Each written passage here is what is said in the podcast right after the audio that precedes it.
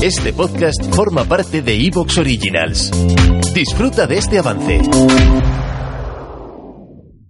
La red marciana presenta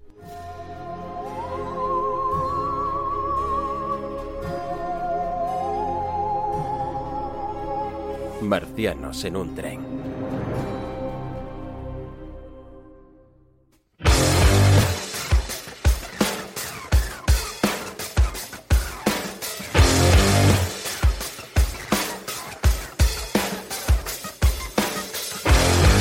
Hola a todos, bienvenidos a Marcianos en un tren. Este que os habla es Gonzalo Merat y conmigo está José Ceballos. Muy buenas, José. ¿Qué tal? ¿Y cómo es que estamos aquí grabando este programa? Bueno, pues un día en Telegram se me ocurrió la idea feliz de decirle a José, oye, ¿por qué no hacemos un programa con las mejores series de la década? Y José dijo, venga, pa'lante. Y bueno, pues mm, aquí sin comerlo ni beberlo, hace cinco minutos me he enterado que tenía que presentar este programa. Así que bueno, pues vamos a repasar la lista desde 2013 hasta 2022. Vamos a poner sobre la mesa 10 series y vamos a intentar elegir la, la que nos parece mejor, ¿no, José? Ese es el plan. Bueno, antes que nada, esto es un back to basics en toda regla. Totalmente. Porque esto es una vuelta a los inicios de Marcianos en un tren. De hecho, creo que fue eh, Sergio Valencia el que más apoyó la idea de, oye, no, no, no, nadie más. Esto lo tenéis que hacer vosotros dos para que sea un recuerdo de los años en los que estábamos, estabais en pañales, que no estaba ninguno de los que estamos hoy día quitando tú y yo. Y, y sí, pues mira, nos pareció una idea simpática y dijimos, vamos a hacerla así, además que Gonzalo modere para recuperar ese espíritu de los primeros programas de Marcianos en un tren. Pero nos hacíamos a la idea ya de que este iba a ser un programa polémico. Hombre, está claro, aquí, aquí mm, casi todo el mundo estará en desacuerdo con lo que la, la serie que elijamos como la mejor del año, ¿no? Yo mismo estoy en desacuerdo con la lista que tenemos, así que Sí, cuidado, porque la lista, o sea, tú y yo hemos sido los que la hemos aprobado y aquí hemos tenido en cuenta muchas consideraciones. O sea, había años en los que estaba claro que había una serie ganadora por importancia. No hemos reparado a nivel de premios, aunque lógicamente las series que hemos elegido han sido galardonadas, pero lo que hemos tenido en cuenta principalmente ha sido un criterio muy personal, no solo de nosotros dos, sino de la audiencia de marcianos también. y la repercusión de la serie, ¿no? Que ha tenido, porque hay series La con repercusión, primeras temporadas muy buenas, pero que luego se han, se han diluido. Claro, eh, hay algún caso, hay un caso muy concreto de eso también, y, y el- Mm. es una serie muy importante para lo que es la historia, la andadura de marcianos en un tren y de la red marciana. Pero mm, también hemos considerado que hay series que son muy del gusto de nuestra audiencia, de la audiencia que se reúne, pues no solo los que formamos marcianos o los colaboradores, sino pues el grupo que está en t.m barra red marciana.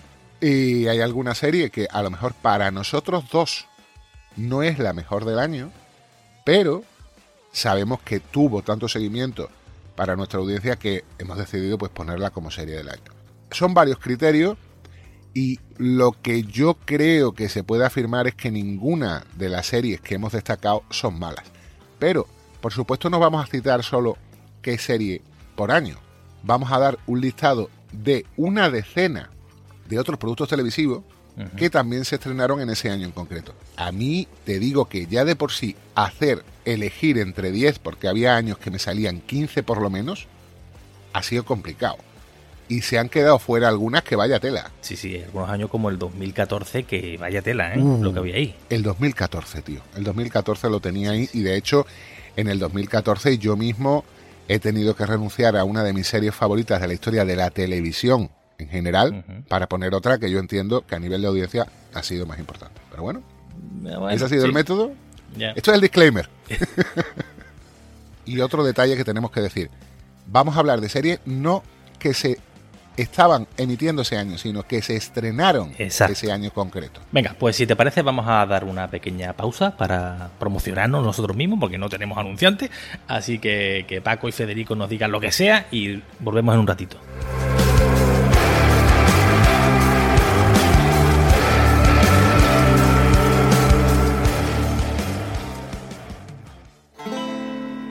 Buenas noches. Buenas noches. ¿Es aquí donde se coge el último tren? Bueno, es The Last Train, pero sí, efectivamente, y sí. Vale, pues gracias. De nada, hombre. Bueno, y el tiempo nublado, ¿no? Cielos nubosos con posibilidad de zombies. Bueno, de infectados. Pero, pero ¿eso qué? ¿Qué van a caer? ¿Infectados del cielo? Serán los hongos, ¿no? Porque si no, vaya hostia gorda. Vamos, que a una caída de esa no sobrevive ni el infectado de final de fase todo gordo y todo grande. Pues no lo sé, no lo han explicado bien. Comprenderá usted que tras un apocalipsis zombie, los medios de comunicación de masa ya no son lo que eran. Sí, yo he hecho de menos goma espuma. Pero si eso dejó de emitirse hace cientos de años. Ya, pero con esto del apocalipsis zombie uno se aburre y me ha dado tiempo de acordarme. Ah, por cierto, ¿se ha dado usted cuenta de que llevamos página y media del guion de la promo y no vamos a ningún sitio? Claro, que el guionista nunca ha jugado al juego original, porque dice que el mando de la Play le da agobio y asquito. Hombre, es que donde se ponga un WASD con espacio para saltar. Y mayúscula para correr. Pues mire, chorrada tras chorrada, que no viene a cuento, ya estamos en la página 2. Y escuche, escuche, ahí viene el tren. Uy, qué oportuno. Esto demuestra que no hay futuro distópico que logre echar abajo la red marciana. Qué gente más profesional. Viajeros, al The Last Tren. Nosotros, nosotros. Por cierto, ¿esto dónde va? Yo es que vengo a subirme porque me aburría en mi refugio apocalíptico, pero ni idea, oiga. Hombre, ir ir no es que vayamos a ningún sitio. Nosotros solo vamos a hacer un podcast, ya somos cuatro, pero eh, nos pueden hacer las promos. ¿Se apuntan? Pero la promo no la estamos haciendo ahora. Yo me apunto a un bombardeo, así que sí. Bueno, vale, total.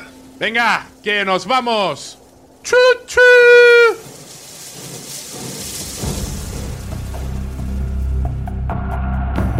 No hace falta explicarlo, ¿no? ¿O sí? Mejor sí. No te pierdas los análisis episodio a episodio de The Last of Us en The Last Tren, en el After Show de la red marciana. Y que se sepa que todo esto lo ha montado Chevy porque han cancelado Snowpiercer y ya no va a poder hacer más tren en un tren. Federico, tío, no hurgues en la herida. Ah, vale, me callo. ¿Se acabó ya la promo? ¿Música en out? Yo creo que sí. Ya, pues venga. Ah, uy.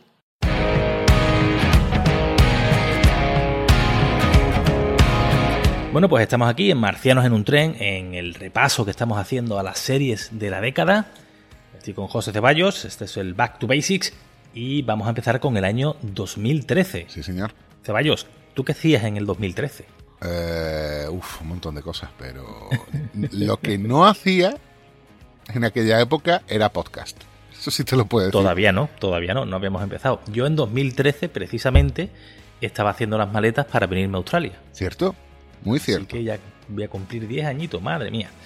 José, pues lo que hemos hecho es, en realidad, hacer una lista con 10 series más la ganadora. En fin, tenemos 11 por cada año. Así que empieza diciéndonos cuáles son las de 2013.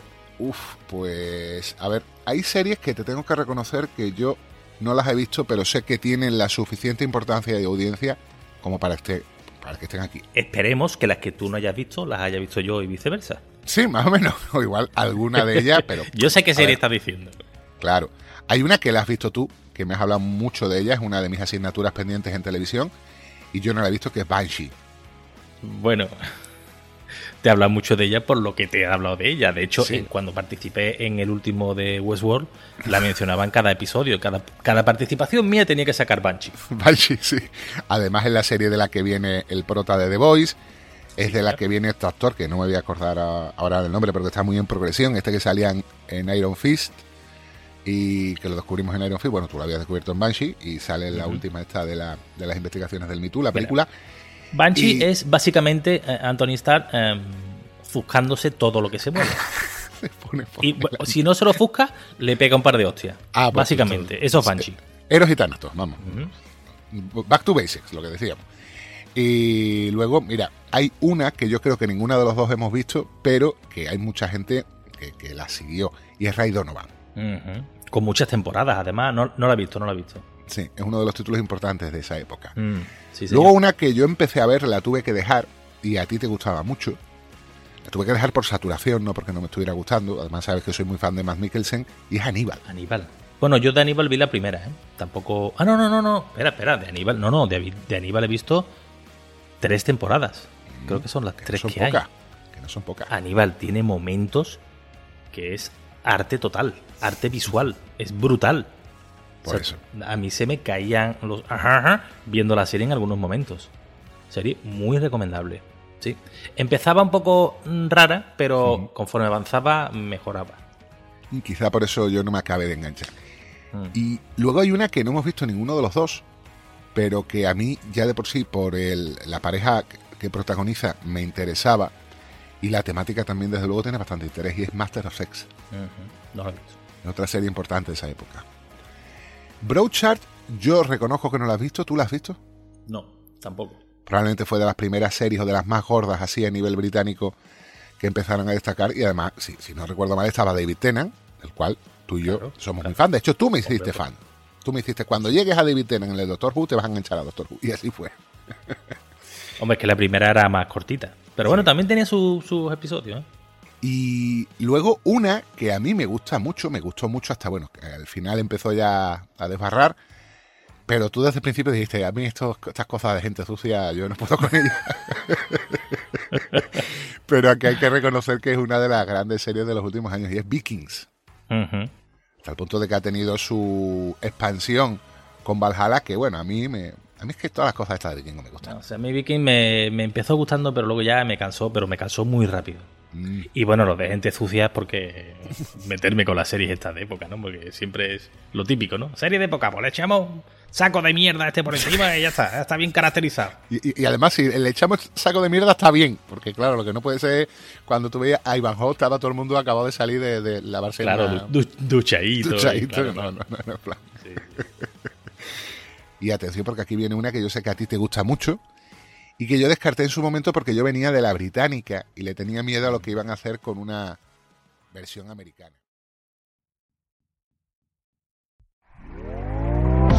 ¿Te está gustando lo que escuchas? Este podcast forma parte de Evox Originals y puedes escucharlo completo y gratis desde la aplicación de Evox.